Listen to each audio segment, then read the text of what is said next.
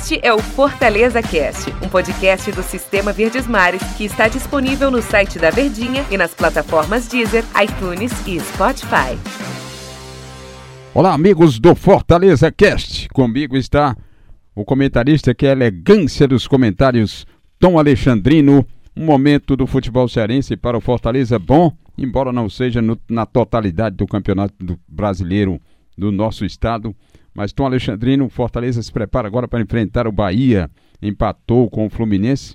Ficou aquele gostinho como se a gente perguntasse: olha, a Libertadores não veio, mas ao indagar isso do pessoal, dos jogadores e também da diretoria, eles disseram: olha, o nosso objetivo era a permanência. Já conseguimos muito com a Sul-Americana. Como é que você vê isso? Dava para pensar, sonhar mais alto ou tá de bom tamanho atingir permanência em Sul-Americana?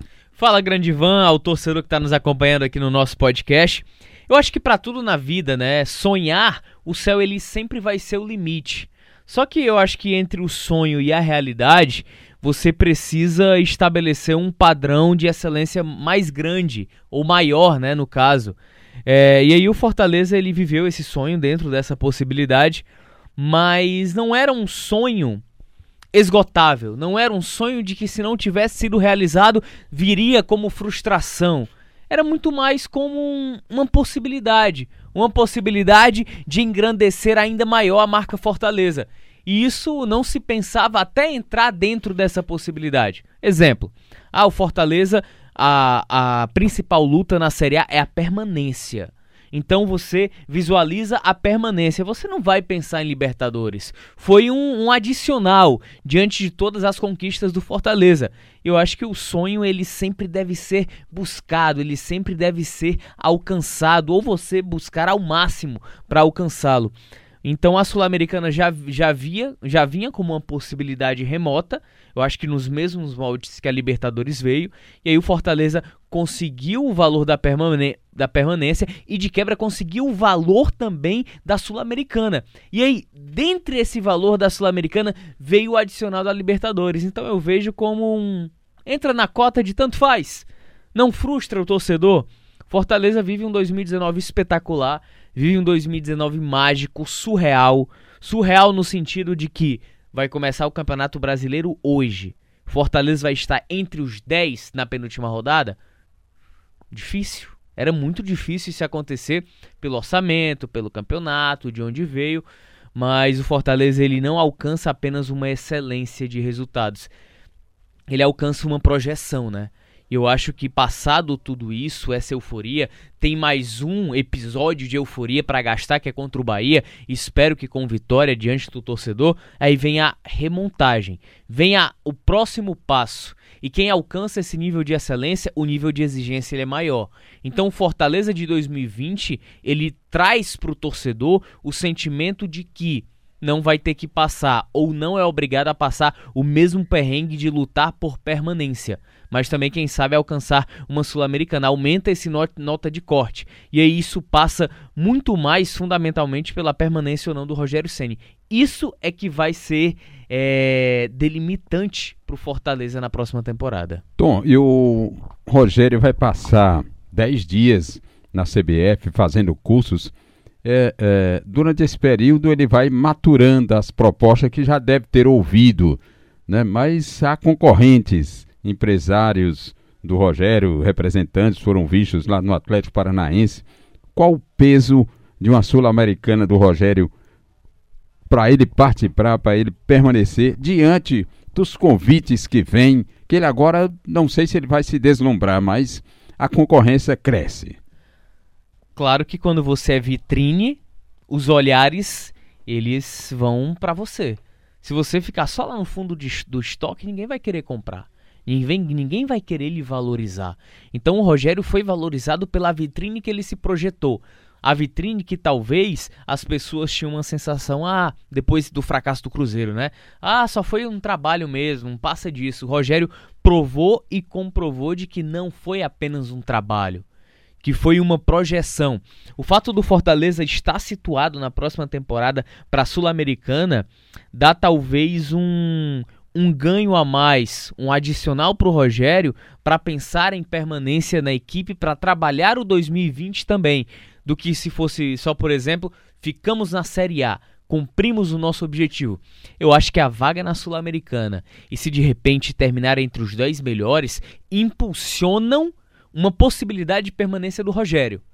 Se caso fosse apenas conquistamos nosso objetivo, permanecemos na Série A, sem nada, eu acredito que a permanência do Rogério ela não seria vista com tanta porcentagem. Até porque existe uma possibilidade de um Atlético Paranaense. E hoje, num cenário, o Atlético Paranaense é um clube modelo ideal para o tipo de trabalho do Rogério Ceni, que é trabalho de base, trabalho de estrutura, trabalho de maturação de elenco e de montagem de acordo com o que ele precisa e de com o que ele quer. Então eu acho que o maior concorrente hoje do Fortaleza nesse momento é um Atlético Paranaense desse pela estrutura, pelas possibilidades, pelos pelo crescimento. Como por exemplo, Atlético Mineiro surge como uma proposta para o Rogério. Seria muito mais vantagem ele permanecer no Fortaleza. Até porque o Atlético Mineiro nos últimos anos ele é um sabotador de treinadores, é um cemitério de treinadores. Aí você vai, por exemplo, para um Fluminense, Botafogo, surgem equipes desse porte na projeção. É muito melhor você ficar no Fortaleza. Mas quando surge um Atlético Paranaense, é difícil, balança, porque vem não apenas o lado emocional. Nesse momento, eu acho que o lado emocional deve se, se, se esvaziar. Vem o lado profissional e projeção de carreira, que é o que vai importar. Tom, e o, o Fortaleza penou oito anos na Série C. É, tem um livro aí que eu acho que a bola não entra por acaso, se refere ao Barcelona e a outros clubes europeus, etc. Mas o Fortaleza é fruto, o que ele vive hoje é fruto, primeiro, de uma organização fora de campo. É, o, um clube ele é reflexo, eu acho que até pra gente conversar melhor, um clube ele sempre vai ser reflexo do extracampo, né? O que acontece dentro de campo, ele é muito mais limitado ao que acontece nos bastidores. O Cruzeiro, exemplo claro.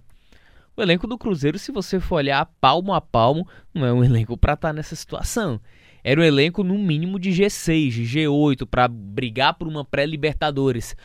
Mas os problemas administrativos acabaram colocando o Cruzeiro numa situação muito complicada. É um exemplo claro também, Ceará. O Ceará faz um trabalho administrativo muito bom, é uma equipe sólida, é um clube íntegro, é um clube saudável financeiramente, mas as decisões de campo é que são erradas, de quem contrata. Então, o administrativo é tudo uma engrenagem. Se uma peça enferruja, a tendência é que todos os outros e a máquina ela tenha problemas para funcionar. O Fortaleza, ele vive, digamos, até um paralelo, uma brincadeira, um projeto JK. Como é isso? Projeto JK é que Fortaleza saiu de oito anos na Série C de planejamento. Fortaleza conquistou, alcançou um patamar, Ivan, torcedor, em dois anos o que clubes normalmente, como o Fortaleza estava de 8 anos na Série C, demoram 5 a 10 anos. Fortaleza teve esse projeto de crescimento desde a sua administração até os resultados dentro de campo.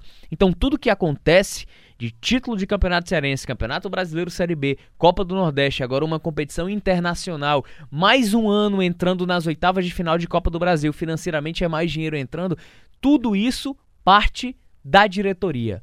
Não parte somente do futebol. Os resultados são reflexos da administração. Quer dizer que passou aquela fase de um mecenas chegar e despejar dinheiro e agora eu quero assim, eu mando assim. Não me Graças existe mais a Deus, isso. né, Ivan? Graças a Deus. Porque o Fortaleza já teve em outro momento o próprio Café Maratá, fazendo aqui um merchan, mas era do Ribamar Bezerra, que tinha uma força muito grande. O, a própria Santana Teixo, que se via internamente, o amigo acompanhou bem, poxa, se a Santana sair, e agora? Sempre tinha isso. Foi o Palmeiras na época da Parmalat, é o Palmeiras hoje em tempos de Crefisa. Então eu acho que o clube ele precisa ter um retorno financeiro dele mesmo. E o que é que isso significa? O torcedor. Hoje o torcedor do Fortaleza, ele compreende, caso do Vasco aí, maior, maior clube, clube de sócios, sócios do Brasil. Então isso é o torcedor, é o torcedor. Eu acho que muitas administrações elas foram lesadas por isso, pela, esse, por esse imediatismo do resultado, do resultado, do resultado. E não conseguiam enxergar um projeto de médio a longo prazo para trazer o torcedor. Fortaleza tem isso. Ano passado, a gente está falando de um ano após Série C de Campeonato Brasileiro, depois daqueles oito. Ano passado, o Fortaleza, e foi constatado esse ano, que as receitas do Fortaleza, mais de 50%, dependiam da própria marca, do próprio torcedor. E para a próxima temporada, isso ainda vai inflacionar no sentido positivo, para que o Fortaleza tenha esse aumento exponencial financeiro, para que ele possa dar esse crescimento do torcedor, da estrutura, da base, que o Fortaleza seja, assim como estão fazendo no PC, um centro de excelência. O marketing é isso aí também? O marketing também colaborou muito, né? Tem um departamento lá com vários funcionários, isso também ajuda, né, Tom? É, tá tudo ligado, né?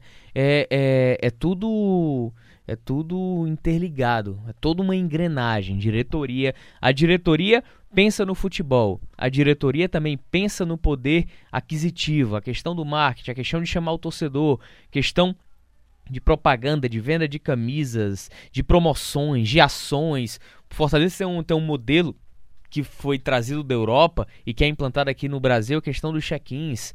Vai chegar uma época em que você vai ter mais sócios continuar nessa projeção terá mais sócios torcedores do que propriamente a capacidade do estádio principal. Então você faz um modelo de check-ins, às vezes o projeto de carnês do ano de jogos. Então a tendência é o crescimento. E tudo parte não apenas dessa diretoria, mas o que virá após a diretoria. Marcelo Paes não vai ser eterno. Toda essa administração do Fortaleza não vai ser para sempre. Precisa de continuidade, Ivan. O papo é bom, mas o Fortaleza é, Cast rapaz. chega ao final, né, Tom? Grande abraço. Muito bom. Você Prazer, deu um show, deu uma aula aí. Que isso. Os Quem ouvintes estão nós? engrandecidos. esse é o nosso Fortaleza Cast. Um abraço. Curta esse momento, torcedor do Fortaleza. Um abraço, ouvinte da Verdinha.